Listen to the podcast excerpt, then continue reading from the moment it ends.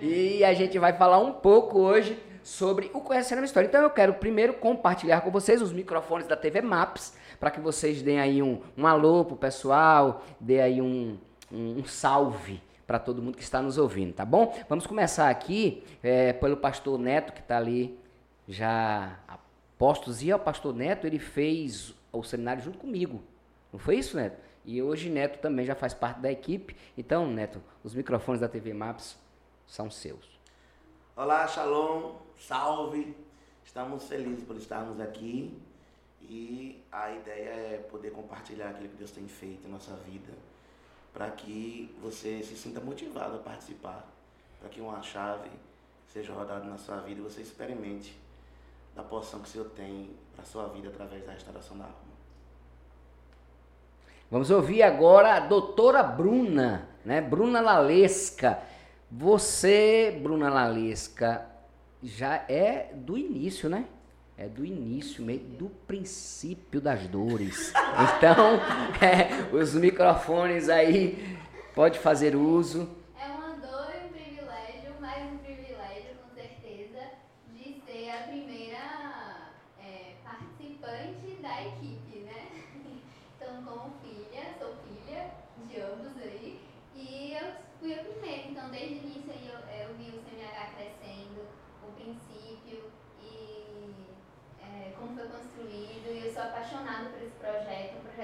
move como pessoa e eu sinto a necessidade de estar disponível para que é, eu possa ser usada no processo de outras pessoas também. Então, assim, eu sou apaixonada pelo CMH, é, eu me encontrei nesse ministério e é isso. Estou muito feliz de estar aqui hoje falando um pouco sobre isso para vocês. Que legal. E agora ela, né, a que gerou a parideira do projeto, né? A nossa querida apóstola Karina Guimarães do Nascimento. É, seu marido deve se orgulhar muito de você, tá bom? Então, faça uso aí, dê um salve pra galera. Oi, gente, shalom, que bom estar aqui de novo, tendo uma nova oportunidade para a gente se ver, se encontrar, compartilhar um pouco do que Deus tem feito. Deus tem feito grandes coisas e um dos nossos objetivos de estarmos promovendo cada vez mais falas né, sobre o seminário e dar testemunho mesmo para glorificar a Deus, porque grandes coisas ele tem feito. Agora, com essa turma que está aqui na mesa hoje, eu acho que eu vim para cá hoje mais para ouvir do que para falar. Né? Mas vamos ver o que é que Deus vai fazer. É isso aí. Como eu falei no início, nós estamos aqui com Viviane, né? carinhosamente chamada de Vivi, e lá em casa chamada de Vi. Cada vez vai diminuindo. e ela também fez o seminário e, e, quando a gente falou o projeto com, com, a, com a apóstola, falei com o meu tesouro sobre o projeto, ela falou, então eu quero que Vivi esteja. Então, dá um salve aí pra gente aí, Viviane. Olá, igreja, shalom. É um prazer, né, estar aqui. Eu não tenho palavras, né, porque é uma responsabilidade. Eu estou representando aqui uma galera, né, antes de estar aqui algumas das meninas que participaram comigo. É, vi nos representa, né? E estou aqui para falar um pouco dessa experiência, dessa ferramenta que assim é extraordinária. Eu costumo falar que as pessoas falam muito, né, ultimamente no meu ministério, né? A gente tem falado muito de casulo, borboleta, processos. E eu tenho pensado que eu tenho vivido muitos casulos e tenho me tornado várias vezes borboleta. Eu estou mais uma vez nesse processo de casulo, né? E aí, me segurando para não acelerar esse processo, porque processo ele precisa ser né, vivido em cada etapa, de acordo com o que Deus já preparou. E é isso aí, né? Logo, logo minhas asinhas já estão aí saindo e cheia de força e coragem para voar, porque Deus tem grandes coisas para nós, né? E para mim, então, e assim, eu já retardei demais esse voo e eu quero voar. Eita, isso aí, que bom. Pessoal, é o seguinte, nós vamos iniciar, eu quero falar aí pra galera que tá ligada, já tem um, uma galera boa aí, né, acompanhando. Estão dizendo que, que o microfone dos participantes estão baixo. Então eu vou pedir só para vocês, quando falarem, encostar um pouquinho mais, tá bom? Principalmente aqui a, a, a Apóstola e, e Bruninha. Tá bom? Então eu vou começar falando o seguinte, eu quero começar, porque é assim, quando se fala em processo e fala assim, um seminário de restauração da alma. Aí a galera começa a criar, né?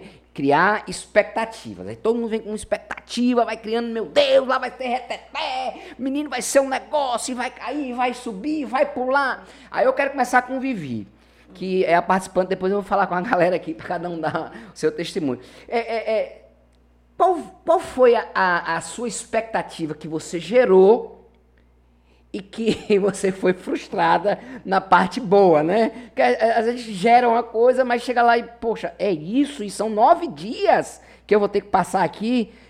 Teve, teve. Teve, teve uma expectativa e assim, é, desde sempre, Deus colocou algo no meu coração que é fazer um trabalho, né, com mulheres, né? É, com mulheres que sofrem de ansiedade, depressão. E eu estava muito certa que para eu iniciar esse trabalho, eu precisaria resolver algumas coisitas de oito anos para cá. Me separei, né, tive alguns processos de dor com é, decepção, perseguição. E aí eu estava muito bem resolvida. Agora é o momento, porque Deus tem um projeto para mim. Graças a Deus, o meu passado está muito bem resolvido, né? Minha infância, tal. Você já veio com diagnóstico. Sim, sim. Ó, eu tenho essa doença aqui, doutor. Ex o remédio eu olhei no Google e é bom, é cibalena. Pronto. Então, assim, eu só vou mesmo para dar uma organizadinha nas coisas. Por quê? Porque Deus me quer, né? É, é sarada. E eu tenho certeza que tem umas feridas. E tem o tal, o tal do livrinho, né? Que a gente tem que fazer é, um exercício. São dois. Né, dos ah. dois. E aí o azulzinho que a gente precisa fazer esse estudo antecipadamente, né? E eu fiz, a gente começa a dar uma lidinha lá para ver qual daquelas é, emoções né, danosas você tem. E eu identifiquei pouquíssimas. Né? Eu disse, poxa, vai ser muito simples, porque eu sou muito bem resolvida, né? E aí, quando eu cheguei aqui no primeiro dia, né? Estava tranquilo, no segundo e no terceiro, literalmente, como aconteceu com Saulo, Paulo, eu caí do cavalo, né? Veio uma luz assim, muito, muito, muito forte. Uma voz, vivi, vivi. Né? E eu caí do cavalo e fiquei, né, muito perdida. Choros, lágrimas, assim, meu Deus. E aí, nesse processo, eu tive meu Ananias, meus Ananias, né, Bruninha? E foram me segurando pelas mãos, né? Porque eu fiquei realmente desnorteada. E aí foi que começou o meu processo. No terceiro dia que eu fiz até uma declaração. Já estou pronta para voltar para casa. né? É o que eu mais já, de você. Né? Poxa, já, já estou, meu Deus, quantas descobertas. Isso no terceiro dia? No terceiro dia. Tava pronta. Tava pronta. Já valeu, valeu tudo. Valeu minha vinda para aqui. E aí esse processozinho aí de, de Jesus começar a me mostrar, né? É, verdadeiramente o meu eu, esse autoconhecimento, ele foi muito doloroso, mas muito necessário, ou coisa que dói, mas é bom, né? Foi esse meu processo. que beleza. E agora eu queria conversar com a equipe, né? Porque assim, vocês, é, a gente, eu fiz, né? Eu conheço os bastidores, mas fiz também. Hoje, como participante e como também como faço parte da equipe, mas eu queria falar antes de mim, né? Comigo eu sei mais ou menos como é, mas vocês é, é, ficam ali e observam que cada um tem, tem uma, uma, uma expectativa, cada um gera uma.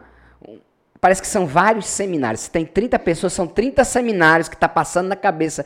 Como vocês lidam com isso? E, e qual é a, a forma é, é, que vocês fazem para que o participante, no primeiro dia, diga rapaz, eu vou me embora desse negócio.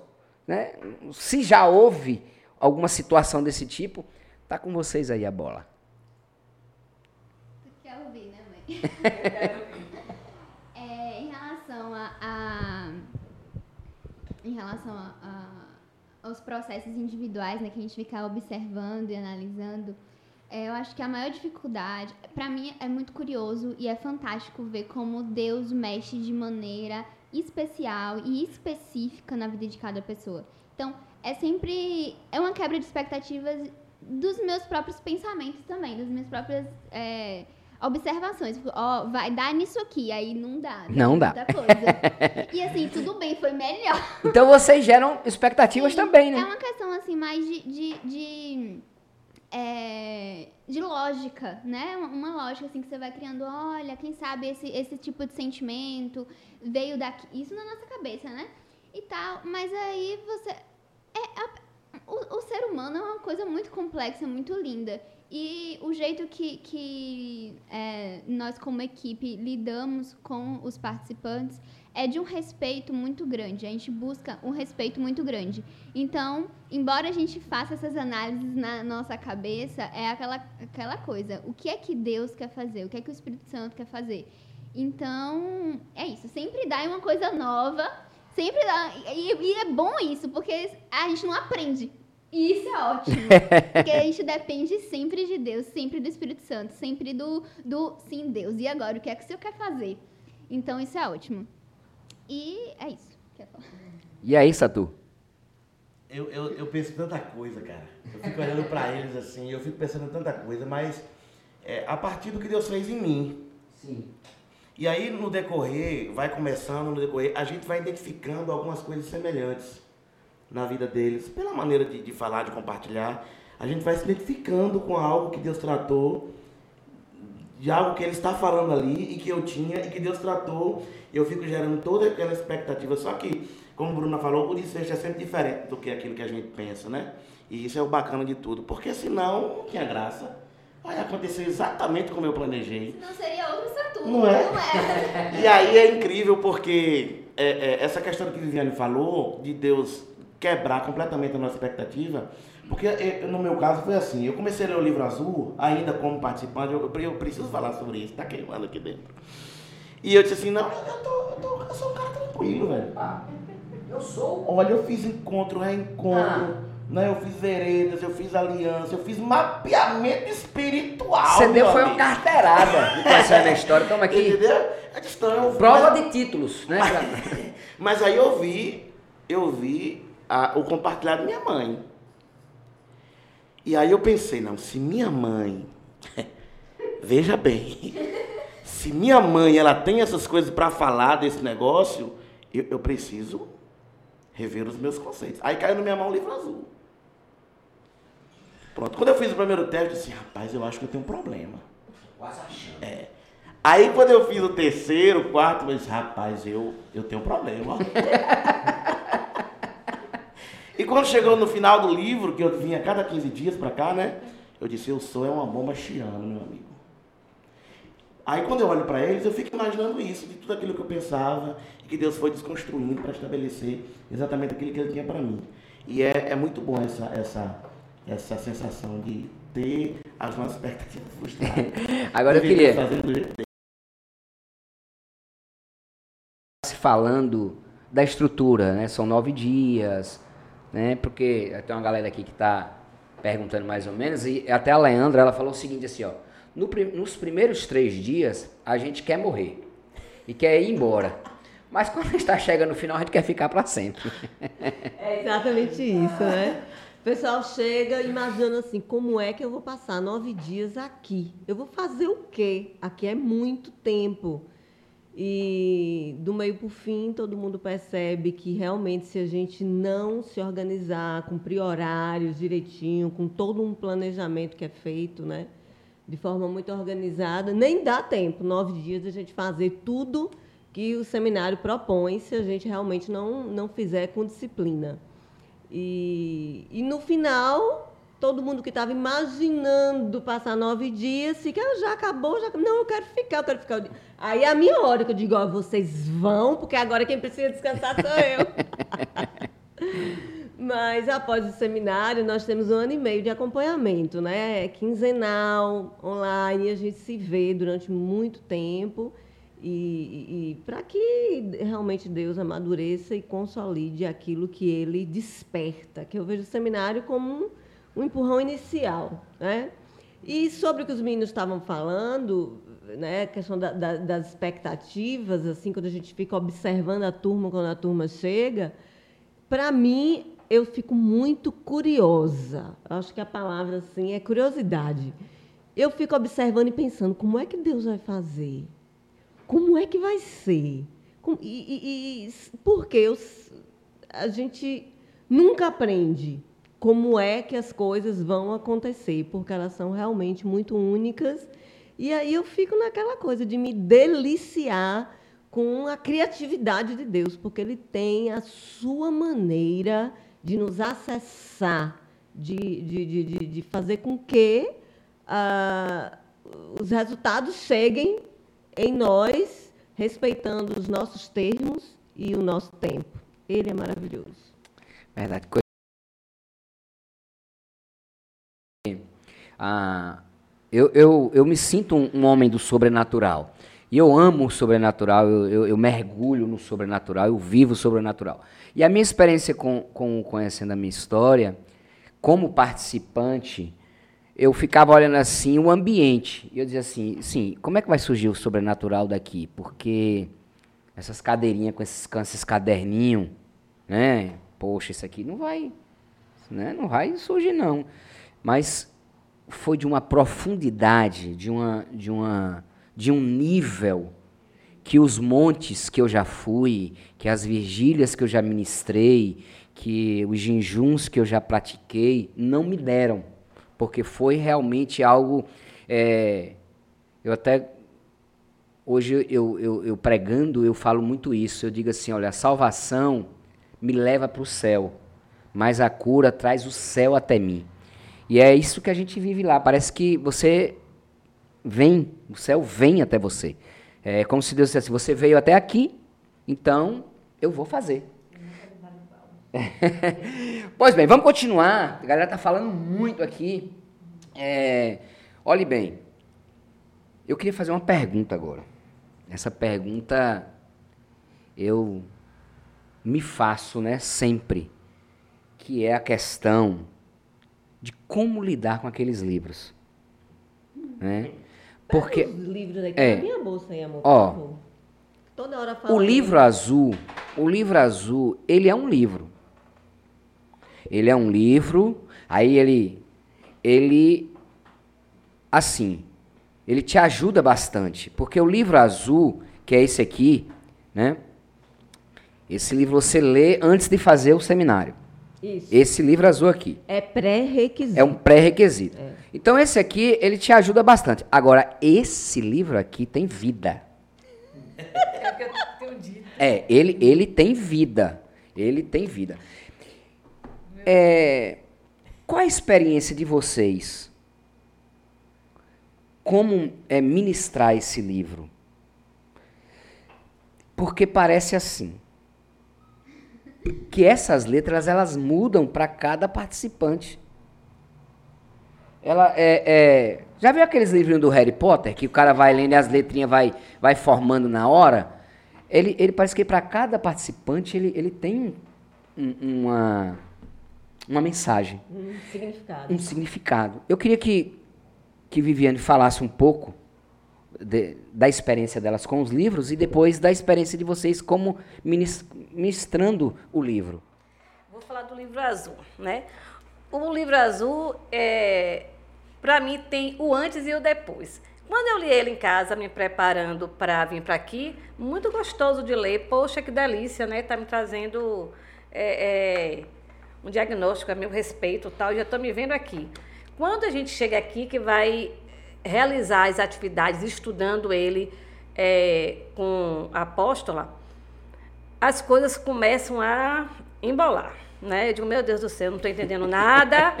Eu não, eu, eu, não sabia que eu tinha né, essa raiz. Eu, com necessidade de aprovação, eu rejeitada, não, eu sou muito bem resolvida em relação a isso. E cria uma grande confusão. Mas, no final, né, eu saio com o meu diagnóstico, eu saio com o meu retrato. E esse retrato, ele não é direcionado pela minha visão. É como se o Espírito Santo colocasse os óculos dele em mim e dissesse assim, filha, se olha aí como eu te vejo. Você quer, e aí, porque é assim o tempo todo, quero. Então você vai se enxergar como eu te enxergo. Né? E aí a gente vai descobrir, descobrindo quem, quem é você de verdade, essa tal dessa identidade que a gente fala tanto e a gente não conhece. Enfim, saindo daqui desse primeiro passo, que é algo sobrenatural, como foi falado aqui pelo apóstolo, né? eu nunca vivi né? nada, nada igual. Vem esse livro aqui que eu ouvi falar muito sobre ele, mas é, vou ser bem sincero, eu achei que vocês estavam fazendo um charminho para o livro vermelho, né? eu achei que assim vocês queriam criar tipo tan, tan, tan, tan mas tem que ter determinação, não é só coragem, não, tem que ter determinação, coragem e, sabe, né, dizer, eu quero, eu quero uma nova vida para mim, porque cada vez que. Vivi, que estrelinha você passou, né? Que você parou. Aí a apóstola diz, terceira, Vivi, você vai fazer da, a, a, primeira e a segunda estrelinha. Tá bom. E eu começo, e aí algumas vezes eu digo assim, que eu estou fazendo? Por que eu preciso fazer isso? Por que eu estou né, fazendo algo que está me deixando desse jeito? Desse jeito como? O Espírito Santo me confrontando, e eu não quero mais esse confronto porque dói, porque se enxergar como de fato você é, não é fácil. E aí eu paro, respiro fundo e digo, vale a pena, Viviane? O que é que você quer de sua vida? Você quer realmente né, voar, como você tem falado? Porque, assim, a, a gente tem, tem um desenho que me traz assim a simbologia do encontro. É a gaiola de porta aberta. É. Que inclusive eu pintei meu filtro de barro e coloquei lá. A mulher tá. Eu digo, não, tem que ser algo que tem a minha cara. Bota os cactos aí embaixo, que é a sua cara. Agora bota aí minha gaiola com essa. Por quê? Porque assim, é assim que eu me vi quando eu cheguei aqui. Uma porta aberta, dentro de uma gaiola com uma porta aberta para eu voar, mas eu estava ali presa. Né? E esse livro aqui, ele tem é, trazido para mim as peças que eu escondi a vida toda do quebra-cabeça. A pastora, a gosta muito de quebra-cabeça, né? E ela uhum. mostra tal. E aí um dia eu vi aquilo e disse, meu Deus do céu, é, olha que negócio enorme. Ela, ela faz rapidinho, mas eu escondi várias peças desse quebra-cabeça. E eu pensei que eu já tinha encontrado todas as peças com o livro azul e naquele tempo que eu vivi aqui de nove dias. Eu tenho encontrado cada peça nesse livro vermelho. E assim, é uma ferramenta que Deus utiliza como canal apóstola. Mas assim, a fonte é o Espírito Santo. E muitas vezes eu digo a ela, me ajuda. E ela balança a cabeça, eu acho ela tão ruim quando ela faz isso comigo. e eu digo, me ajuda. Ela disse, Vivi, não. Eu digo, eu não consigo, eu não estou entendendo essa resposta. E é tudo em cima da palavra. São versículos que eu já li dez mil vezes e que eu achei que eu compreendia. Quando eu falava de entrega, eu nunca entreguei. Ou às vezes eu entrego, na maioria das vezes eu não entrego. E o Espírito Santo tem me ajudado nessa caminhada. Então, essa é a minha experiência com esses dois livros vermelhos, onde eu já estou no sétimo passo para a honra e glória do Senhor. Aí vamos ouvir agora a equipe, né? Essa questão da, da experiência de ministrar. Porque é assim, quando eu fui ministrar pela primeira vez, eu fui ministrar a raiz que eu, que eu trabalhei, né? Foi muito duro, porque agora, para ministrar para o outro, você tem que se, se expor, né? Você tem que se expor. E não, não existe cura sem se expor. Então, qual a experiência de vocês ministrando esse, esse livro, esses livros? É, o livro azul, ele, eu acho ele é, muito importante, porque é pré-requisito, as pessoas já chegam aqui, já leram. Então, qual é a necessidade da gente palestrar sobre eles novamente, se as pessoas já leram, né? Então, é o ambiente. Então, assim que você se propõe a estar aqui e, e né, se locomover em busca de uma mudança né, na, na, na sua vida, enfim, o ambiente muda. E, aquilo que você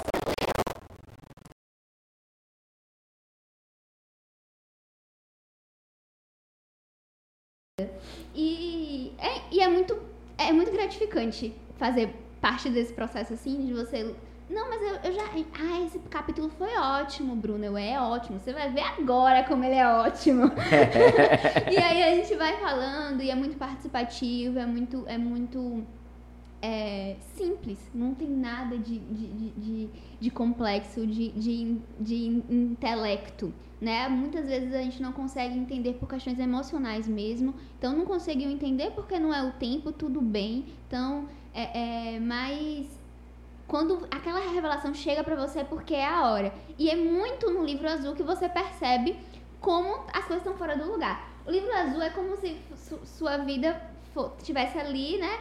É, é candeada com. Escanhada. Escanhada. Não, quando Não. É, a, o líquido cheio de terra aí abaixa. De, decanta. Decantação. Decantação. Isso, decantada. Aí tá ali. O livro faz assim.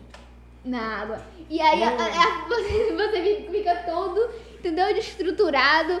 E aí, o livro vermelho, que todo mundo tem raiva, ele na verdade, ele é uma ferramenta pra tentar colocar tudo no lugar.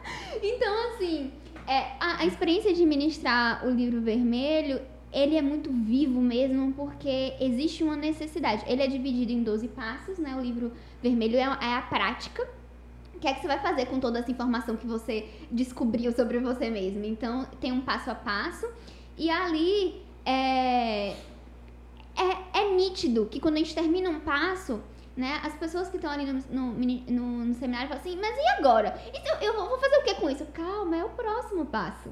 O, o passo, ele, ele, vem depois que você sente a necessidade de, de, de, de, viver aquele passo. Então não é uma coisa imposta. É que assim, ai meu Deus, afinal, ah, esse passo, agora entendi.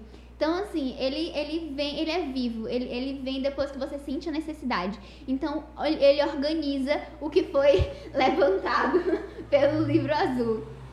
E é isso. Falar depois, quem sabe, é bom demais, porque a pessoa está falando e você fica, é isso aí, é isso aí. Mas assim, é, o livro, a gente até brinca com o livro azul, dizendo assim, vocês vão sentir saudade desse livro, né? Não, acabou, não sei o quê. Fica aquela, Graças a Deus Graças que a o livro azul acabou. Acabamos esse livro aí, filho. Você vai sentir saudade. Porque assim, ele, ele mexe muito com a gente e o, o, o que mais. Eu vou usar a palavra que eu uso. Que mais dá raiva nele é o confronto.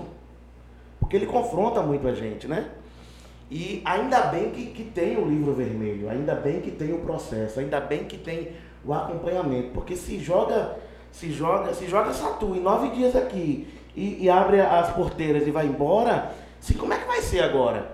E o, o, o ministrar, a, a, pergunta do meu pai foi, como é ministrar? Eu, eu sinto essa palavra muito, muita responsabilidade. E eu prefiro encarar como facilitar. À medida que a gente vem aqui para poder contribuir, né? E é lindo, além de você ter parado nove dias para vir fazer, você parar nove dias agora para servir, para facilitar a vida das pessoas. Então, é facilitar. Mas nesse facilitar, eu, pelo menos eu, eu vou revivendo, eu vou, sabe, é, é, sendo confrontado de novo, eu vou sendo chamado para o ajuste novamente. E sem contar a, a, a manifestação real do, do que eu senti na, na, no que diz respeito à minha raiz. Eu compartilhei aqui, eu, eu passei mal, literalmente mal.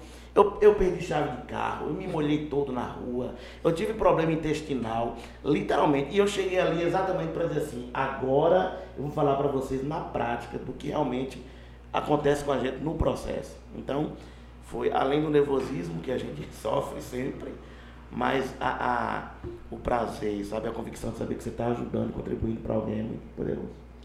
Bom, é, você me perguntou para falar um pouco sobre a estrutura né, do hum. seminário, e aí falando sobre o livro é perfeito para falar sobre a estrutura. Então, o livro azul todo mundo lê antes. Qual é o diferencial de quando a gente chega aqui, a gente vai trabalhar o livro azul de novo, que todo mundo já conhece? Bom, para mim o diferencial é que a gente vai palestrar cada capítulo dele, só que é, é, é, com uma grande diferença, com a história do palestrante. Eu acho que é isso que, que traz um acréscimo, uma riqueza, e a gente tem a oportunidade de ver é, de forma real, concreta, algo que até então podia ser só teórico. Então, quando o, o, o palestrante a equipe imprime, conta sobre si o que vivenciou com relação à recuperação daquela raiz que está sendo trabalhada aqui no livro azul. Então isso faz com que as pessoas se identifiquem e, e, e, e re, remexa, né? Faça esse remexer que às vezes a pessoa leu em casa e foi tranquilo. Outra coisa legal desse livro é que ele tem testes para cada raiz emocional, ele tem testes.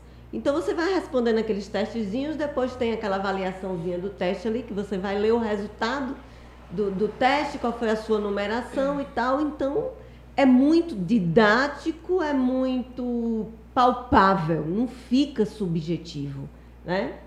E aí, depois de uns três primeiros dias, a gente trabalhando com o livro azul, né? Compartilhando as histórias, as experiências e tal, a gente parte para o livro vermelho. Porque o livro vermelho é o quê? É o como. Ok, eu identifiquei aqui as coisas que eu preciso resolver e eu quero resolver. E como é que eu vou resolver? Né? Então, eu chamo o livro azul de mapa. Né? Ele não é uma receita porque não funciona igual né, para todas as pessoas, é, mas funciona para todo mundo, porque ele é um mapa. Então ele vai dar direção ali né, para que você chegue aonde você deseja chegar.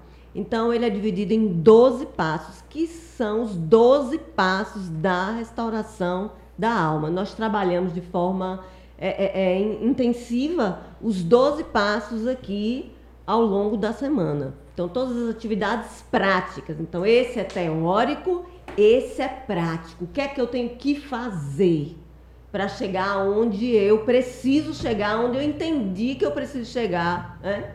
quando eu li o livro azul. Então, o vermelho vai lhe dizer como.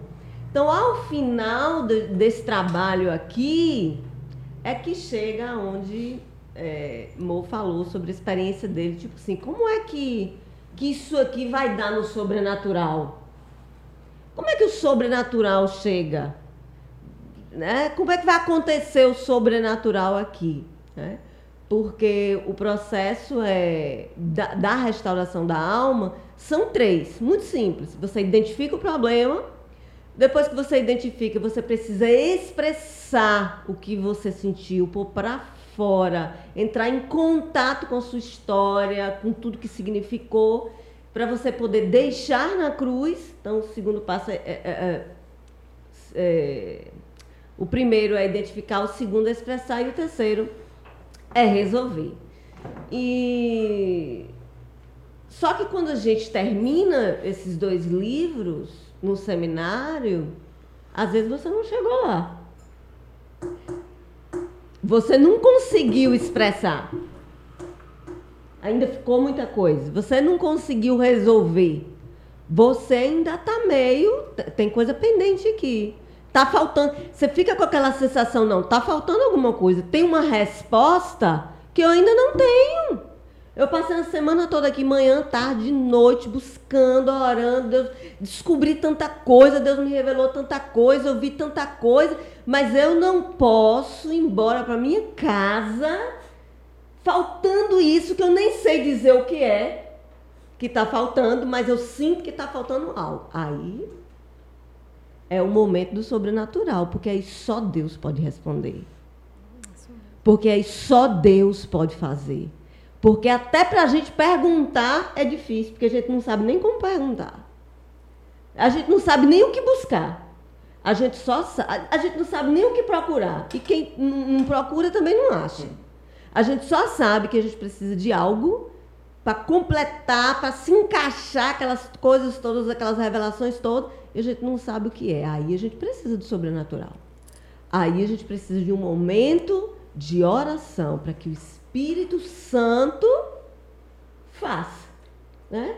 Então eu sempre digo, para que Jesus no, no, nos restaure, não tem limitação nem de tempo e nem de espaço.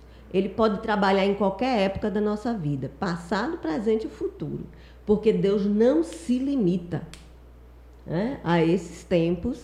E aí ele mexe aonde precisar mexer, ele mostra o que precisar mostrar, e para isso a gente precisa realmente é, é, do sobrenatural, porque só de forma sobrenatural a gente pode é, identificar o que a gente, o que faltou identificar, expressar o que faltou expressar ainda, né?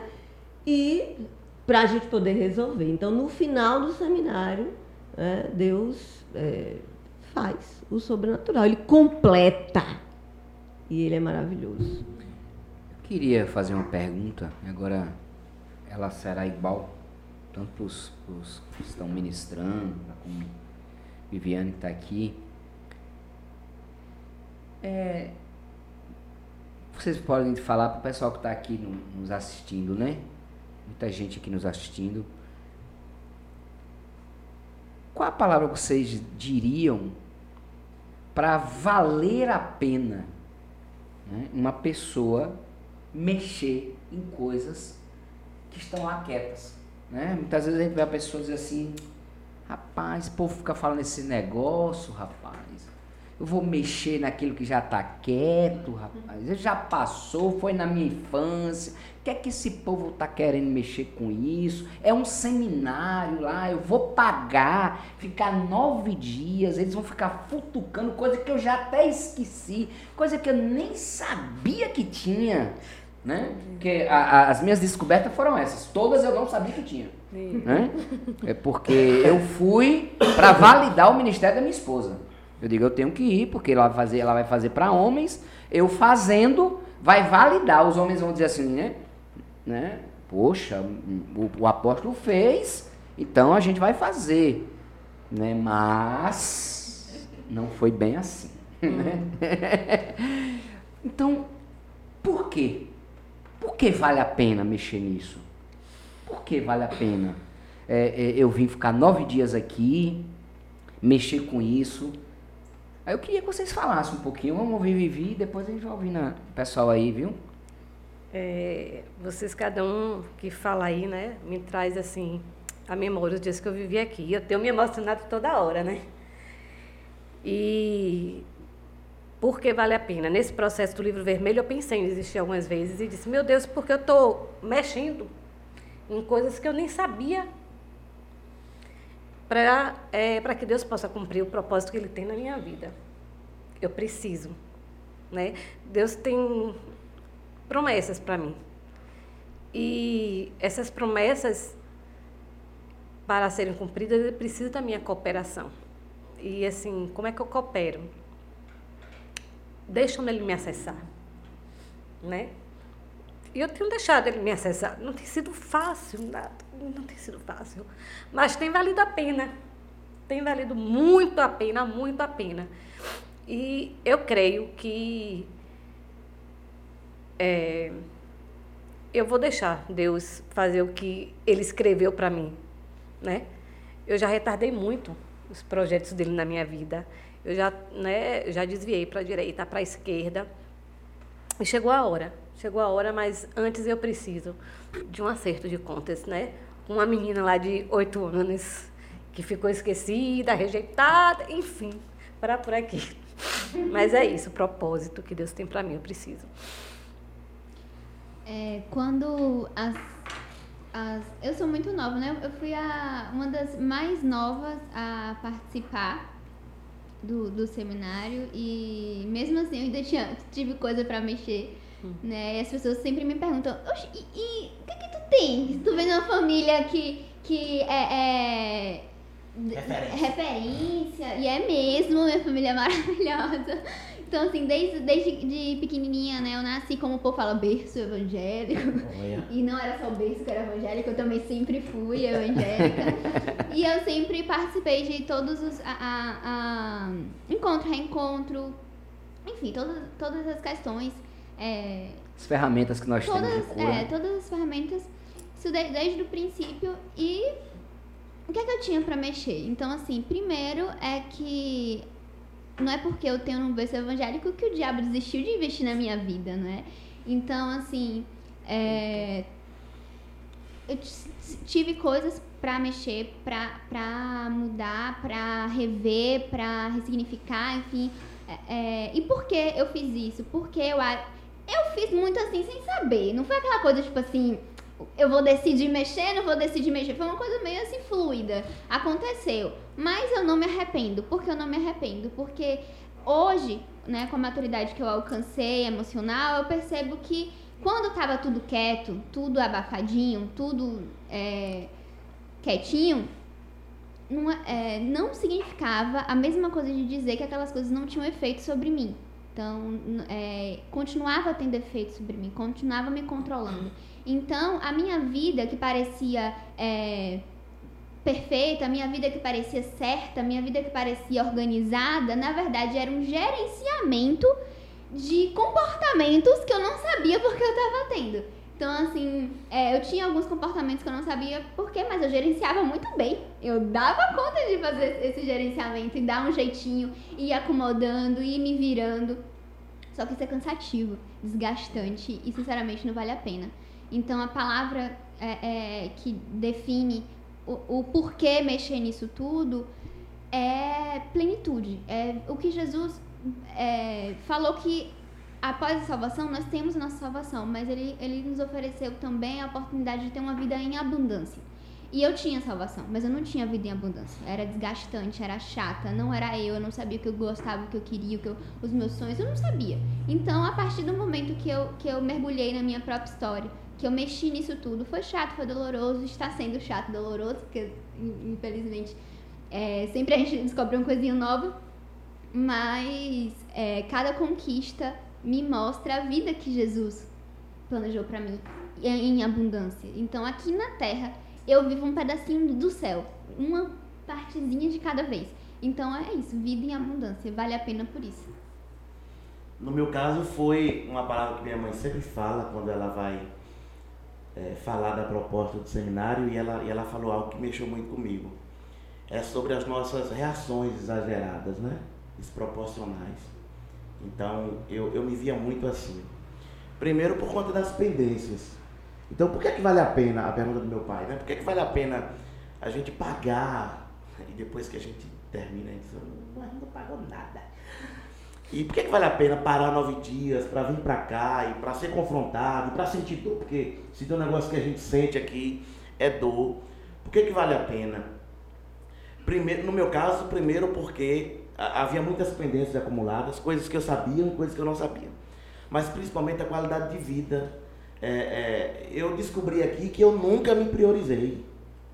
Que eu sempre me coloquei em último lugar, por conta da minha busca, sabe, descontrolada pela aprovação e, e, e, e querendo ser valorizado o tempo todo. Então, eu nunca me valorizei. E eu sabia que isso era errado.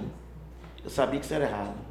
Mas eu não tinha ideia de que eu não me valorizava. Outra coisa, que aí eu sabia que estava acontecendo comigo, e eu sabia que era errado, mas eu não sabia como explicar, e eu não sabia como corrigir era o meu comportamento dentro de casa. Então, é, é, eu, eu sabia que era errado a minha agressividade, mas eu não sabia de onde ela vinha e nem como resolver. Eu não sabia. Então, é, é respondendo a pergunta do meu pai, é quando eu me avalio e vejo que existe algo errado em mim e eu quero mudar, e eu sei que se eu mudar eu vou tornar a minha vida mais saudável, emocionalmente saudável, e vou e não vou ferir tanto as pessoas que eu mais amo, porque esse era o meu maior problema. As pessoas que eu mais amo era quem mais estava sofrendo com as minhas feridas. E eu sabia que aquilo era errado e eu orava. E eu orava. Sim, claro. E eu buscava a Deus, Deus, mas eu não, não acontecia nada. Porque eu precisava realmente ser confrontado naquilo. Eu precisava realmente, é, é, como é que eu vou dizer, ser confrontado naquilo para saber, descobrir o porquê que eu estava me comportando assim, sentir a dor, expressar. E quando eu cheguei aqui foi a primeira coisa que eu ouvi. O objetivo aqui é entender, expressar e resolver. E eu aprendi sobre os custos, né? Tudo tem um custo. Resolver tem um custo. O custo da dor de sentir. E não resolver também e tem um custo. É isso que eu vou falar. E não resolver tem um custo ainda maior. Então, cabe a quem está nos ouvindo agora e está na dúvida, né, é, se avaliar acerca desse custo. Do custo de parar nove dias, de pagar uma taxa de alimentação, assim posso dizer, né, do, do, do, da questão que perece, porque a outra questão é impagável, e parar nove dias. Se você acha que do jeito que está, está saudável, que vale a pena pagar o preço de não fazer, tranquilo. Mas se você acha que Deus tem algo melhor para você e que você pode ser alguém melhor e você pode primeiro para você mesmo, né? Então venha porque vai ser revelador. Eu acho que o que mais, uma das coisas que mais faz valer a pena mexer com o passado é que o passado seja passado mesmo. Só isso, né? Porque enquanto a gente não enfrenta as pendências do passado, o passado não é passado ele vai estar presente em nossas vidas, influenciando o nosso comportamento, influenciando a maneira que a gente vê o mundo, influenciando a maneira como a gente se relaciona com as pessoas. Então, essas pendências do passado, na verdade, são mais presentes do que nunca. Então, por isso a gente precisa mexer, encarar, enfrentar isso aí, na confiança de que a gente não vai voltar no passado sozinho.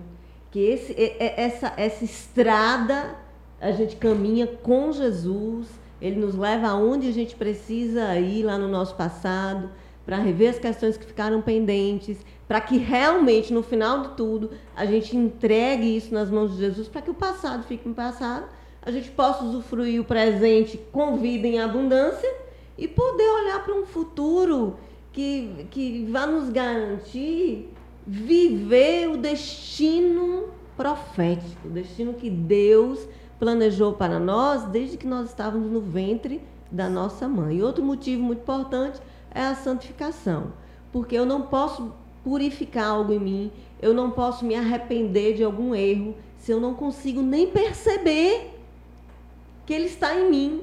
E a única maneira de, de dessa percepção acontecer é o autoconhecimento. É eu poder olhar para dentro de mim com o olhar, como Vivi falou, do Espírito Santo. Minha filha, se veja como eu lhe vejo. Quer dizer, trazer a verdade à tona acerca da nossa história. Então, todo, e não é só a parte ruim, são as partes boas também. Porque muitas vezes a gente está ferido porque tem coisas boas que, que, que, que, ficaram presos em nossa memória, digamos assim, né? Ficaram escondidos ali e não vem a nossa memória e por falta dessas, é, digamos assim, lembranças boas, é, por falta de, de, de, entrar em contato com elas, de percebê-las, a gente sente carícias que atrapalham a nossa vida hoje. Então, esse olhar para dentro, esse conhecer a própria história, a verdade sobre si mesmo, a gente vai sim ver as nossas características negativas, mas vamos ver as positivas também. E a, e a verdade é que o conhecimento dessa verdade acerca de nós é o que nos liberta para poder viver uma vida em abundância, crescendo em santidade, em santificação, porque o nosso objetivo como discípulos de Jesus é nos parecer com Jesus a cada dia. Então, acho que vale muito, muito a pena. É, eu, eu, uma das coisas que mais me chama a atenção no seminário, conhecendo a minha história, é o poder que Deus, o poder de Jesus, derrama para nos dar força para nos libertar das amuletas que nós criamos para poder sobrevivermos diante de tantas angústias e dores. E aí o que é que acontece? Tem muitas feridas que elas são boas para mim, aparentemente, e para o outro. E quando Deus mostra o que está por trás daquela postura que parecia ser, como no meu caso, que eu, eu, eu trabalhei ira. Então, a ira me dava aquela, a, aquela sensação de que eu era forte. Então, eu sou forte. Eu, eu, eu não tenho medo de nada. E eu ia para cima. Aí Deus mostra que aquela ira nada mais era do que o medo que eu tinha de ser eu. Porque é, é, eu precisava é, entender do, do amor do Pai então, toda aquela, aquela força era uma fantasia da minha ferida para esconder o lado medroso que existia dentro de mim. Então, aí você diz assim, vale a pena você ser você. você dizer assim, ah, mas eu não estou gostando desse que voltou do seminário. Pois é, só o que tem para apresentar agora a você é esse, porque é aquele, o que tem para é, hoje. tem para hoje, porque aquele na verdade não existia. Foi uma mera fantasia, por isso que existem mulheres que são pisoteadas no casamento, homens que não conseguem romper, eles não conseguem romper, tem, tem toda a, a aquela, potencial. aquele potencial, aquele cara já era para ter voado, o potencial que ele tem é para ter voado, tá para estar tá longe, mas ele não consegue por causa das suas feridas. E as pessoas que estão ao redor dele já detectaram, talvez às vezes até é, é, inconscientemente, mas detectaram a ferida dele e os manipulam. Eu vejo um discípulo sendo manipulados por pastores irresponsáveis, porque são lambedores de feridas. Eles viram a ferida e montam em cima do, daquela, daquela ferida e manipulam os rebanhos. Aí o cara vem para um lugar desse, descobre que ele era um ferido, volta e diz assim: Cara, nunca mais isso vai acontecer comigo. Aí o cara, você é um rebelde. Porque agora você é quem você é. Então, a, a, é muito libertador. É libertador. É, foi isso que Jesus fez que confundiu toda aquela galera, que confundiu os religiosos, que Jesus veio dizer assim: Eu vim para que vocês tenham vida e a tenham em abundância. Pode romper com essa galera toda aí, se for necessário viver a vida que eu tenho para vocês. Então, eu sou um apaixonado hoje pelo conhecimento da história. Galera, é o seguinte. Uma caixinha. Uma caixinha de, umas caixinhas de perguntas, né? Tem uma galera aqui também fazendo um cara de pergunta, mas a gente tem uma caixinha de pergunta aqui no, no WhatsApp, é? É. Do CMH. Então você é do CMH aí, tem uma galera aqui, Marlene, olha, uma galera aqui.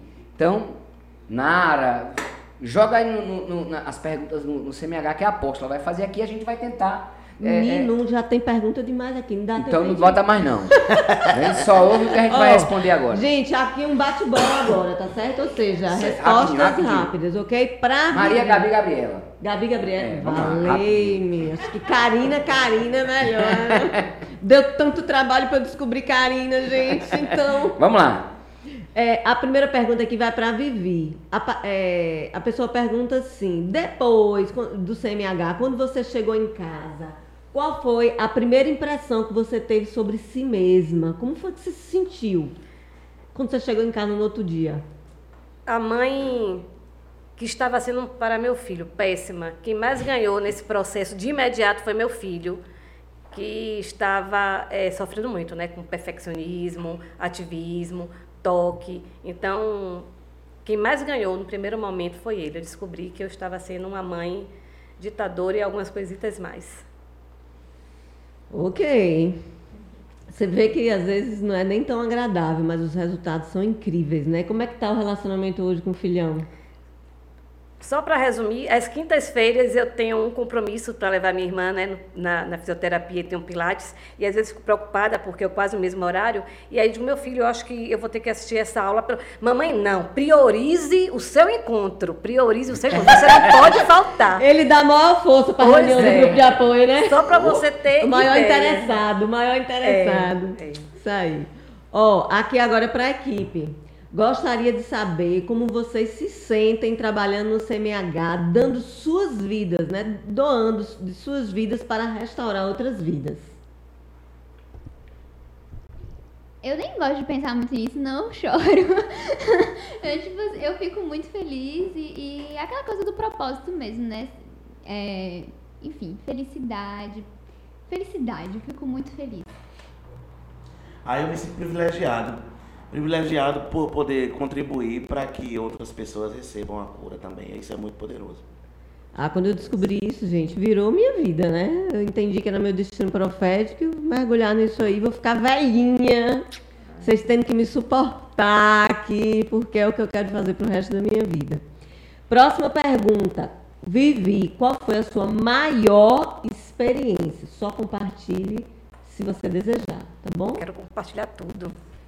Escolhe aí Minha uma. maior experiência foi aqui no terceiro dia, quando eu caí do cavalo, né? Eu costumo dizer assim, não foi o Espírito Santo que me acessou e quando eu descobri a, a- a raiz que eu não sabia de eh, rejeição, necessidade de aprovação e medo, e aí eu sei que tem que ser rápido, mas quando eu fui descobrir medo por conta da administração do apóstolo, então você pode até comprar esse livro e fazer essa coisa aí sozinho, mas assim, estar aqui é diferente. Então assim, eu quando fiz exercício, eu perguntei a uma amiga minha, você me acha uma pessoa irada? De vez em quando você dá uns repente. e aí, quando eu ouvi ele falando, eu descobri que esses meus repentes, na verdade, eram medos. Então assim, foi mais uma raiz que eu fiz essa descoberta. E aí, nesse processo, eu tinha que descobrir de onde foi, iniciou isso. Por quê? E assim, é, autoestima baixa, né? Inferioridade, eu me sentia inferior, mas para mim foi muito, foi um choque eu descobrir isso, porque eu sempre me achei muito bem resolvida. E aí foi que foi o momento mais forte para mim, porque sentei atrás de uma pilastra sozinha, né? Não teve ninguém para estar no meu ouvido, ministrando, para me levar àquele lugar. A única coisa que eu fiz foi assim me entregar e dizer: "Me ajuda, Pai. Se tem esse lugar". E aí eu cheguei, né? O Espírito Santo me mostrou uma cena que foi aos sete para oito anos, né? Quando eu tive três mães, perdi é, é, é, a mãe que me criou, a mãe que me pariu, depois a mãe que me criou, ela faleceu e de repente cheguei naquela casa. Eu vi toda aquela cena e o Espírito Santo me mostrou, filha, aqui inicia tudo. É aqui que você vai voltar e que tem sido a parte mais difícil dessa minha cura, né?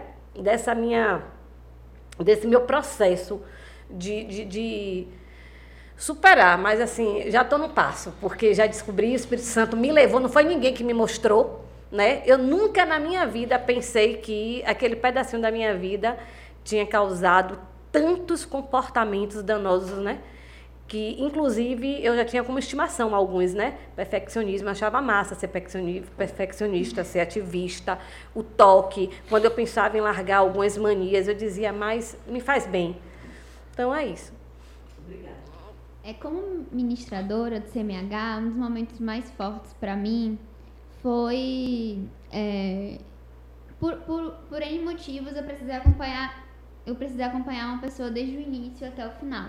E ela parecia muito quietinha, muito. Eu imaginando, ele não tá acontecendo nada. E preocupada com, com, com o processo dela. E aí no final, quando a gente tava fazendo a celebração, enfim, ela vê.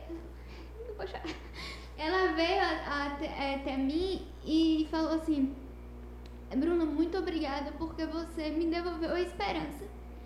E eu sei que aquilo ali foi é, poético, né? Não necessariamente eu devolvi a esperança pra ela, mas é, aquilo ali reforçou duas coisas pra mim naquele momento. Que um, que o jeitinho de cada pessoa ele é respeitado e Deus é, mexe, Deus faz. E então se você é muito quietinha, pode vir. Se você é do reteté, pode vir. Tem, você pode fazer o que você quiser no CMH e expressar do jeito que você quiser aqui. É, enfim, é o seu processo, é o seu processo. Aqui tem uma ferramenta, mas não tem uma forma. Então não, não é um formatinho. Não é engessado. Não é engessado. Então aquilo ali pra mim foi firmador disso, né?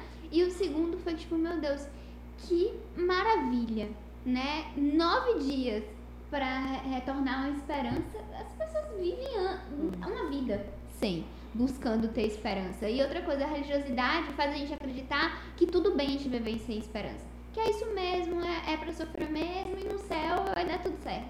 Então, assim, no céu vai dar tudo certo, mas aqui pode dar tudo certo também. Então, é isso.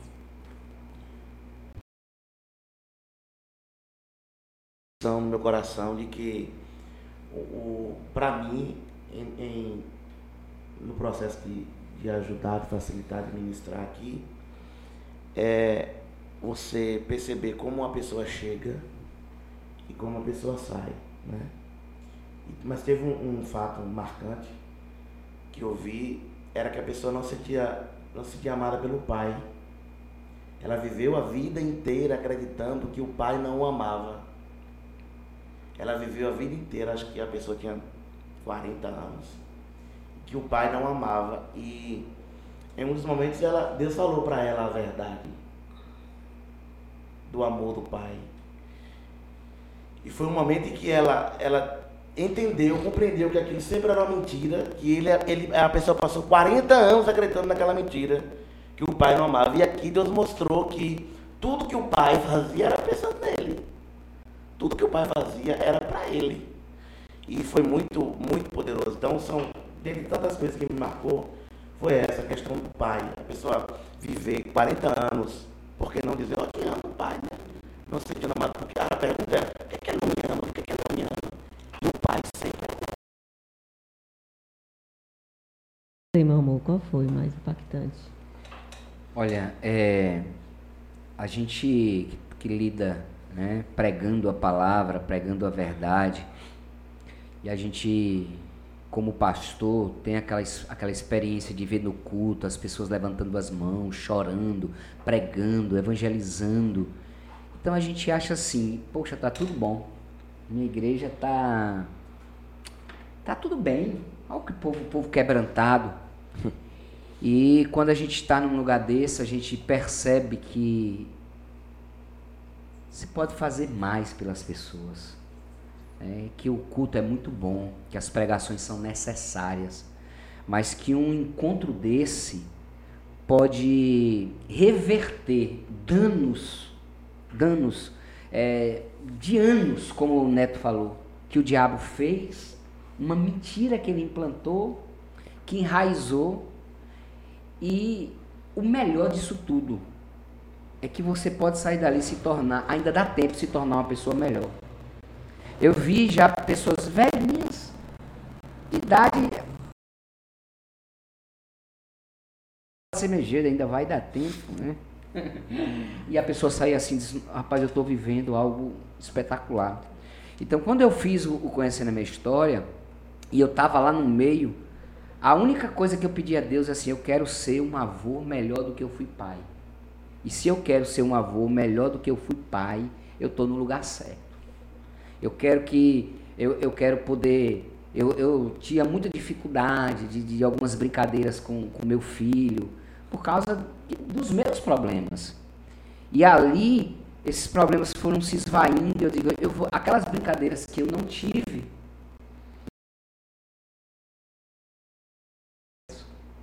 Essa maldição, então, qual é a melhor coisa que eu posso dizer para vocês? É não permitir que o diabo perpetue. Aqui a gente diz assim, ó, chega. Acabou. Meus netos, meus bisnetos, meus filhos, eles não vão viver isso. Acabou. Ó, oh, você até roubou anos. Eu até perdi anos. Mas a partir de agora. Aí você pode dizer assim, mas pastor, eu já tenho 50, 80 anos. Mas é isso, é para não. Sabe? É aquele netinho que ainda vai nascer. Ele não vai ser marcado mais por isso. Então, isso para mim é o mais forte. Bom, se eu fosse contar as experiências fortes, a gente amanheceu o dia aqui, né? Mas para mim, o mais marcante é ver uma pessoa sentir o amor de Deus pela primeira vez. Gente de berço evangélico, com tantos anos de caminhada, liderando pessoas, liderando na igreja. E eu ouvi, eu ouvi a pessoa dizer assim: Eu sabia que Deus me amava. Mas hoje eu sinto a experiência de se sentir amado por Deus pela primeira vez e descobrir a própria identidade. Descobrir que é filho amado, que é filha amada, e isso não ser teórico, isso ser uma experiência prática. Para mim, é, é o que mais me marca. Talvez por causa da minha raiz, né? Que eu sou uma ex-baixa autoestima em recuperação. e Deus me curou assim, me mostrando o amor dele, que eu senti pela primeira vez, depois de quase 40 anos de evangelho, fazendo tudo certo, mas não tinha experimentado ainda, né? O amor dele. Então, isso para mim é mais impactante. Então, toda vez que eu vejo, eu me identifico, né? E eu celebro eu digo, é isso aqui que eu quero, né? Pra minha vida. Mas vamos lá. Ó, oh, mais rápido, gente, por favor, tá? Só para a equipe agora. Como você se sente ao ouvir as confissões e as situações dos participantes nos dias aqui do seminário? É, aí é, é aquela coisa da responsabilidade mesmo, né? E eu me sinto na responsabilidade de passar a maior segurança possível que eu consiga passar ali. E também é isso, passar a maior segurança possível, de saber que, que é, a minha promessa é com Deus, de que jamais eu é, vou propagar né, aquela informação. E então é com Deus, a minha responsabilidade é com Ele e também fazer se, se cumprir aquele versículo que fala, né? É, confessai vossas culpas, né? Para que sejam, sejam curados. Então, assim, precisa de alguém para conversar. Que bom que eu tô, tô aqui para que você seja curado, né? Esse, esse, esse canal, essa ferramenta. Então, essa responsabilidade, esse privilégio. Mas muita segurança. Bruno respondeu quase que 100% da pergunta. E o, a questão do ambiente seguro, né? De, da gente poder transformar é, é, esse ambiente, que é um ambiente seguro, e que realmente é, é, é, muito sério, gente. É um compromisso que a gente faz diante de Deus. E a gente ora. A gente ora para que, se porventura é, é, é isso que, que, que, que traz esse ambiente seguro. Porque antes da gente ouvir as pessoas, a gente ora dizendo, Senhor, se porventura eu começar a falar, Pensarem. né? O Senhor vai nos lembrar. Então é isso, é muita responsabilidade, mas ao mesmo tempo muito privilégio de poder saber que aquele ambiente é seguro e nós estamos ali para isso. Essa pergunta agora é só para Vivi, participante. Interessante. A pessoa perguntou assim, ó. Como você reagiu quando você descobriu que você não se conhecia tanto? Eu fiquei em choque. A pessoa colocou aqui, né? Que ela ficou em choque quando ela descobriu que não se conhecia tanto como ela achava que se conhecia. E aí, Vivi, como é que foi isso para você? A mesma resposta, eu fiquei em choque. Porque assim, eu necessitada de aprovação, eu, medrosa, eu com baixa estima, né? as outras coisas eu já sabia que eu tinha feito diagnóstico, né? E como é, é muito falado, as raízes elas se falam, né? Elas se cruzam. Então, eu fiquei assim, foi, passei alguns dias parada, pensando de, meu Deus, como é que eu nunca vi isso?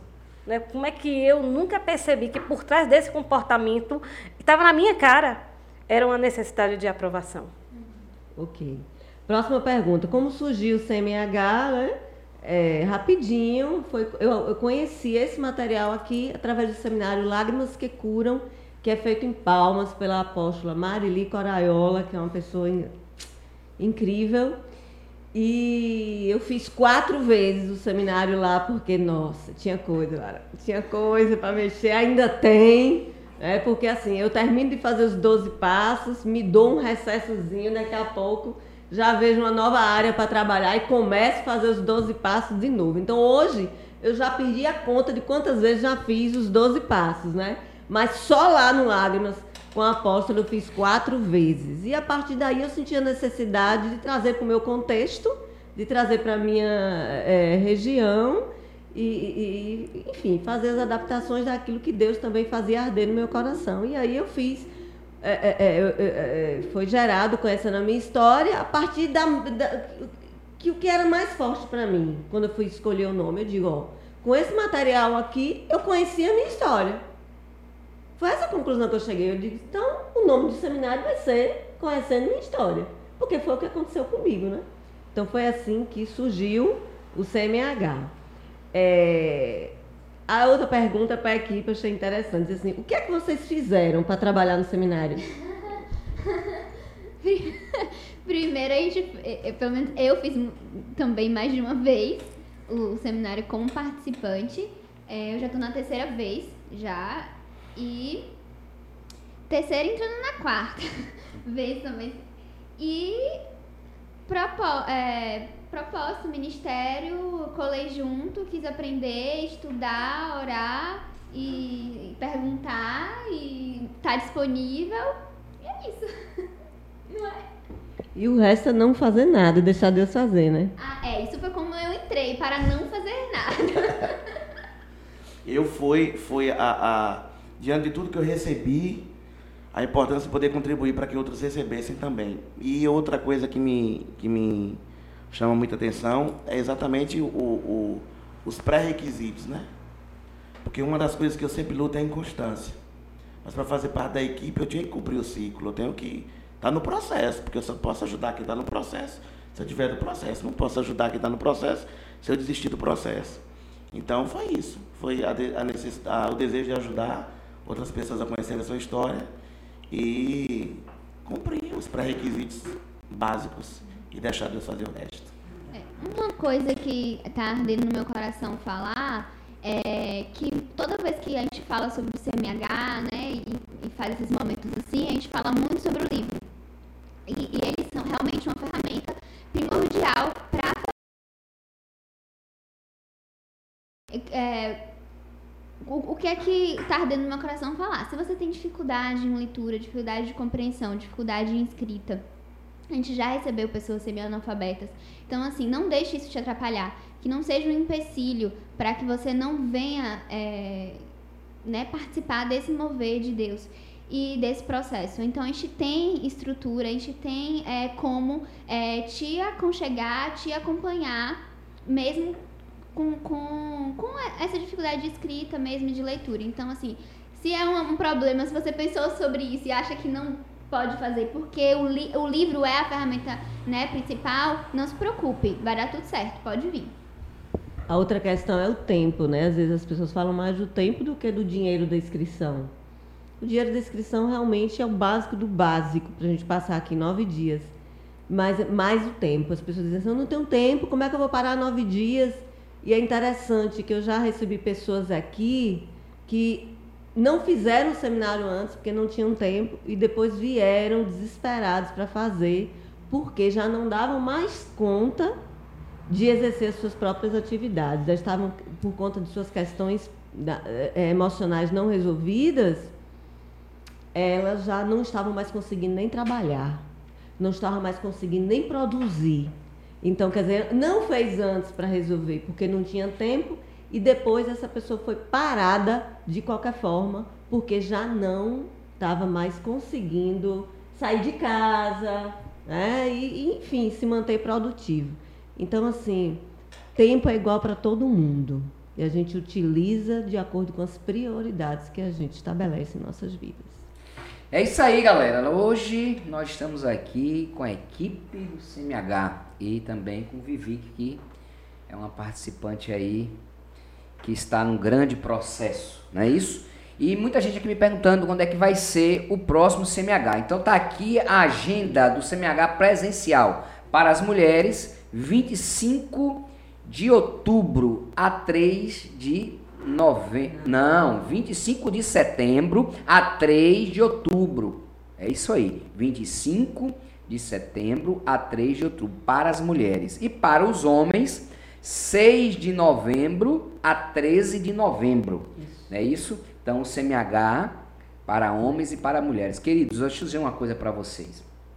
Vale muito a pena você fazer. Vale muito a pena. Olha, se você é, quer se dar um presente para algo extraordinário acontecer na sua vida, esse é o presente que você pode se dar. Nove dias, estar aqui juntamente com essa equipe. É, é a, a, meu tesouro fez uma agora que é participante em treinamento, né? Sim, sim. Quer que você fale um pouco desse, desse Tem o projeto, né, do participante em treinamento, porque muita gente faz e muitos líderes vêm fazer, né? E muita gente também que já trabalha nessa área de libertação, de cura. Eu recebo aqui também muitos, já tenho recebido algumas psicólogas. Então são pessoas da área e que querem continuar, é, querem trabalhar, né? querem é, multiplicar esse projeto. Porque esse projeto aqui, gente, é, é, esse material aqui é livre, qualquer pessoa pode trabalhar com isso aqui. Só que a gente sabe que a gente precisa se preparar, a gente precisa. É, é, é, é experiência, bagagem que a gente precisa gerar para estar tá realmente é, multiplicando, né? É, multiplicando aquilo que a gente tem recebido. Então, a gente pensou nesse projeto, o participante de treinamento. Então, a pessoa que tem interesse em trabalhar, não é fazer parte da equipe CMH. É importante dizer isso. Fazer parte da equipe CMH é mistério de Deus. Eu não tenho nada a ver com isso. Eu quero deixar claro aqui. É mistério de Deus. Mas para trabalhar com esse material, é importante você passar né, por um treinamento. E a gente oferece esse treinamento. Então, se você já fez, já participou, já fez o seminário, já fez o acompanhamento de um ano e meio, concluiu os 12 passos e tem interesse de trabalhar, então você vem, se inscreve, é, igual como todo participante, só que você vai ter acesso aos bastidores, vai ter acesso às reuniões de equipe, você vai ver como funciona, você vai é, é, é, é facilitar, acompanhado de um facilitador é, é, com mais bagagem que você e para que a, a, as nossas é, nossos aprendizados, digamos assim, não atrapalhe o processo de quem está vindo participar pela primeira vez. Então, esse participante em treinamento é totalmente acompanhado o tempo inteiro pela equipe já existente. E aí você vai ter a oportunidade de fazer suas perguntas, de fazer as suas observações, de, de, de, de, ver de forma teórica e prática como é que funciona tudo e tirar suas dúvidas aqui nesses nove dias. Então a pessoa participa de novo, como se fosse um participante. Então o trabalho dela é duplo porque ela participa de todo o cronograma, como se fosse um participante que veio a primeira vez, mas participando também dos bastidores das reuniões de equipe, para ter acesso a orientações mesmo. Né? E se é precisar ser ministrados, precisa, né? Com certeza. As, ministra as, as, ministrações, elas não param, porque Deus ministra a gente o tempo todo. Não é? Então, não importa quantos anos de equipe a gente tenha, cada vez que a gente vai trabalhar num seminário, Deus mostra algo novo, Deus, tra Deus trabalha e Ele vai nos restaurando, porque esse processo é até o dia de nós nos encontrarmos com Jesus. É aquele aperfeiçoamento que a gente só vai alcançar a estatura de varão perfeito no céu, quando estivermos com Jesus, quando o nosso tempo aqui na terra tiver acabado. Porque enquanto nós estivermos aqui, nós teremos algo a Deus trabalhar em nós. Então, esse ser ministrado é uma coisa que faz parte não apenas do participante, mas do participante em treinamento e da equipe que está treinando o participante em treinamento. A gente é ministrado o tempo todo, porque o Espírito Santo é, faz o sobrenatural, o extraordinário. Ele é maravilhoso. É isso aí, galera. Que coisa boa. Agora nós vamos é, liberar os microfones para vocês se despedirem, dar uma palavra aí. Bruna, você tem muito fã, viu? Galera do CMH é apaixonado por Bruna. Né? Dá aí um. Pessoal, um, dê um salve agora dá um, um tchau, né? Vivi, daí depois a gente segue. Primeiro, né, falar é, da gratidão de estar aqui com vocês, né? Sem palavras.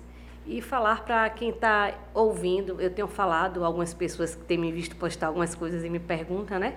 Sobre o seminário, e aí uma das perguntas, vi, você, é, tem que ser, né, de lá do ministério, tem que ser da mesma igreja, até eu disse, não, eu sou do Ministério Bola de Neve, e estou, né, participando, estou sempre, já participei de outros momentos, de outros cursos de libertação, de outros encontros, né, no MAPES, você pode sim participar, né, e dizer que é tudo muito maravilhoso quando você chega aqui a equipe, eu vim, na verdade, definindo, né? Eu conto sobre isso, eu não conto sobre isso, porque, assim, eu vi que algumas pessoas vão estar participando, eu conheço, é da minha cidade, né, de Valença, e eu não vou abrir essa parte podre da minha vida, essa parte não vou contar, mas, assim, é um ambiente muito acolhedor. Foram, foram 13 meninas, né, comigo 14, né? Isso. Posto Meu Deus do céu, a gente criou um vínculo, 13 mulheres maravilhosas, sabe? E, assim, como foi bom conviver com cada uma delas. Né? É, é um laço para a eternidade. Né? E sem falar do cuidado dessas mulheres. Né? Na verdade, a minha. É, depois da, da, da, apóstola, né? que aqui ela não é apóstola, não é pastora, nesses dias ela só é Karina. Oh, meu Deus, como é difícil chamar essa mulher de Karina. depois dessa mãezona, de, dessa mulher incrível, veio Bruninha e Gel, né? Minha, minhas parteiras espirituais, porque Deus preparou. Que aqui é só uma parte da equipe, né, gente? É, só uma parte. Então, assim, meu Deus, essa criaturinha tem idade de ser minha filha. Eu tenho essa cara de gatinha, mas eu sou coroa. mas, assim, meu Deus, é, é, é um amor, é, é algo que você... Eu me sentia Ainda eu tenho isso, viu? Quando eu tô junto delas, eu, eu me sinto assim, um bebezinho e elas são assim, mãe, sei lá, é um negócio diferente, porque é muito acolhimento, é muito cuidado, é muito amor, é muita atenção. É tudo muito, muito. Né? Ah, Vinícius, você está exagerando porque você gostou muito, porque para você foi algo muito marcante. Não, não é. Né? Sem falar da estrutura que a gente tem. Então, é, na verdade, não se cobra pelo seminário, na verdade, é, é uma doação de tempo deles, porque assim, a estrutura que a gente tem, vocês que estão mais gordinhas, que decidirem vir, né? Ou fecha a boca antes, porque aqui a gente engorda. Porque é tudo muito bom, tudo é muito gostoso, tudo é muito limpo, tudo é muito. É tudo muito, né? E dizer a vocês que assim, eu quero participar do próximo, né? É, é algo que é prioridade na minha vida, né? Estar com vocês, né? E dizer que eu amo vocês, né? Amo, amo, amo. Obrigada. Eu queria finalizar justamente falando sobre isso, como eu me sentir fazendo. E eu botei como objetivo isso, é, já que eu participo da, da equipe, tentar com as minhas, todas as minhas forças fazer com que as pessoas sintam pelo menos o que eu senti, que é assim, você se sente toda toda exposta e as pessoas olham para você e você só sente amor, você só sente respeito, você só sente acolhimento e você, assim, gente, esse é o meu pior lado e vocês ainda estão aqui comigo. E, e é, é isso que, que eu é, quero, o meu objetivo de passar como, como é, é, equipe, né? Eu quero que você se sinta amado, eu quero que você se sinta acolhido, respeitado, bem-vindo e com todas as suas facetas que né, que temos. Então é isso. Então vai ser uma honra recebê-las, recebê-los e que o Espírito Santo possa iniciar esse processo a partir de hoje e fervilha aí seu coração e a gente vai estar aqui esperando vocês. Eu tenho duas coisas a dizer. A primeira é gratidão, gratidão a Deus, gratidão a esse casal, né, que é, aqui eu fui devolvido à minha família sendo eu. E isso pra mim, quando perguntaram como foi que você sentiu que eu chegou em casa, eu fiquei doido para responder. Porque eu fiquei com medo. Eu fiquei com medo de voltar para casa porque não era aquele que tinha saído, entende? Aquele que tinha saído era o impostor. Hum. E eu, medo de agir como, como o novo eu e não ser amado, isso me consumiu muito. E eu, eu fui devolvido para casa um novo eu, não foi o mesmo que saiu. Eu quero agradecer a Deus pela vida de vocês, pela vida de minha mãe, que eu sempre falo isso quando falo de CMH, ministrar homem não é fácil, né? E ela, usada por Deus de maneira tão poderosa, é, autoridade, que é diferente do autoritarismo, né? Autoridade, bom senso, enfim. E Deus continue te abençoando. E a, a minha outra coisa que eu quero dizer é direcionar os homens, porque realmente é complicado. Nós a maioria de nós homens fomos ensinados assim, a esconder o que a gente sente. É a coisa do tipo, o homem não chora. E, e isso é cultural. Principalmente nós aqui do, do sertão, é cultural. Isso é, é uma doutrinação que a gente aprende em casa. E a gente, a gente aprendeu a lidar com isso, a esconder o que a gente sente, achar que aquilo que a gente sente não é importante. E o pior disso, não não dá importância ao que o outro sente, né? Então eu quero dizer a você que é homem e que eu sei que você tem os seus suas limitações a vir e você vai ver que vale a pena, vai muito valer a pena ser você. E uma das coisas que minha mãe falou e que que precisa fazer parte da nossa vida é realmente que o passado fique no passado. Isso aqui é poderoso e eu quero agradecer a Deus pelo privilégio de estar aqui. Eu venho brincando com o Vivi no caso, assim, nós vamos lá, duas pititingas, né? No meio dos tubarões. Mas é muito bom estar aqui. E vocês sabem que é só chamar que eu venho. Gente, eu quero me despedir agradecendo né, a atenção de todos. Foi uma live enorme. E vocês sabem como é. Eu gosto mais disso aqui, né? Por mim, a gente continuava aqui conversando sem parar. Mas eu fico aqui ministrando manhã, tarde e noite durante nove dias. E quando termina, eu fico, ah, tá acabando. Mas as pessoas sempre. Eu quero encerrar respondendo uma pergunta que sempre me fazem. É diferente ministrar homem e mulher? É homem e mulher? É muito difícil? Como é o seminário dos homens, né? Acontece mesmo? Resolve mesmo? Flui mesmo? Como é ministrar homem? Que a senhora é muito corajosa, que ministrar homem é muito difícil, né? Não. Não. E não é igual, porque libertação e cura da alma feita pelo Espírito Santo não é uma questão de gênero. Quem faz a obra é Deus, e para Deus não tem limitações se é homem ou se é mulher. Então o seminário flui do mesmo jeito, é bênção do mesmo jeito, acontece o sobrenatural do mesmo jeito. E, e é isso aí. A única diferença que eu senti é anterior, é antes de acontecer o seminário, que é convencer os homens de virem. Isso é mais difícil. Porque eles têm uma habilidade enorme, sei lá, vai aí. É, deve ter, existe justificativa para isso, né? De, de guardar, de, de, de, de, achar assim, não, tá tudo bem, eu não preciso.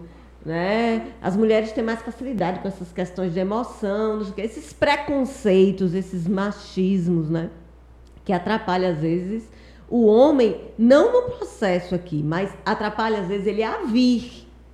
Agora, depois que ele se propõe a vir, ele, ele fez uma escolha ele quer estar aqui. Aí não tem barreira, aí não tem dificuldade. Deus faz é, do jeito que faria porque é, em qualquer pessoa, porque é uma questão humana, não é uma questão de gênero, ok? Então tá aí, vamos dirigir também mais aos homens. Venham, vocês são guerreiros, vocês vão conseguir sim.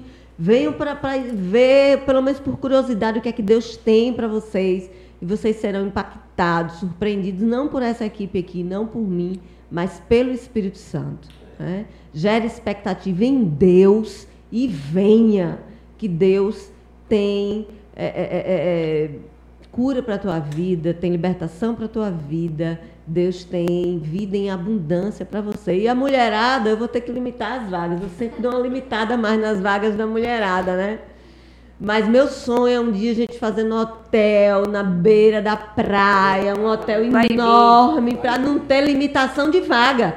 Vem todo mundo! Aí vamos ver o que é que Deus vai fazer aqui, porque é Ele que faz mesmo. É, então, ainda dá tempo você se inscrever. Dá uma entradinha lá no meu Instagram.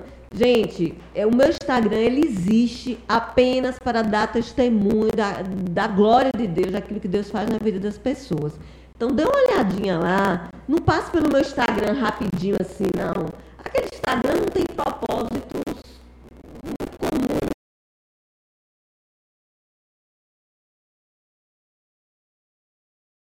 Destaques, tem muitos testemunhos. Pare para dar uma lida. Quem sabe uma história daquela você não se identifica. E Deus já começa um trabalhar em você a partir daqueles testemunhos. Tem vídeos, tem testemunhos mesmo em vídeos, tem cartas que eu recebo, é, é, é, eu sempre com autorização das pessoas. Eu evito expor nomes, eu evito expor fotografias, mas as pessoas me mandam depoimentos e eu publico na expectativa de que alguém leia aquilo, se identifique. E o Espírito Santo começa a trabalhar na vida daquela pessoa. Então mergulha no meu Instagram, faz propaganda no meu Instagram, pra gente dar uma crescidinha, porque a ideia é a gente realmente é, ampliar, né? Atingir o máximo de pessoas possível, ampliar o território para que mais pessoas possam conhecer os 12 passos da restauração da alma, que é uma ferramenta poderosa que Deus tem usado para libertar para curar e para nos fazer experimentar a vida em abundância que Jesus nos prometeu. Cheiro no coração, obrigada por estarem aqui, por estarem assistindo. É isso aí, pessoal. Muito Apenas obrigado. Deixa eu falar só uma coisinha. Sim, sim. Que eu ia falar e que assim, é, uma pessoa me perguntou, Vi, eu gostaria de ir para um encontro desse, mas assim, eu não tenho nenhum trauma, que tipo uma tragédia. E aí eu lembrei disso agora, né? Eu disse assim, mas assim, você tem algo que doeu, que te sufoca, que trouxe vergonha quando você... Ai, Via, são muitas coisas, às vezes umas palavras malditas que foram ditas. Eu disse, pois é, você precisa. Seu lugar é lá. Você precisa. A sua história é incrível. Venha conhecer um pouco mais sobre ela. Beijo no coração, obrigado você que nos acompanhou aí pelo YouTube, obrigado você que acessou o podcast e que você seja ricamente abençoado. E aí a gente espera vocês em outubro e novembro. Beijo no coração. Vamos!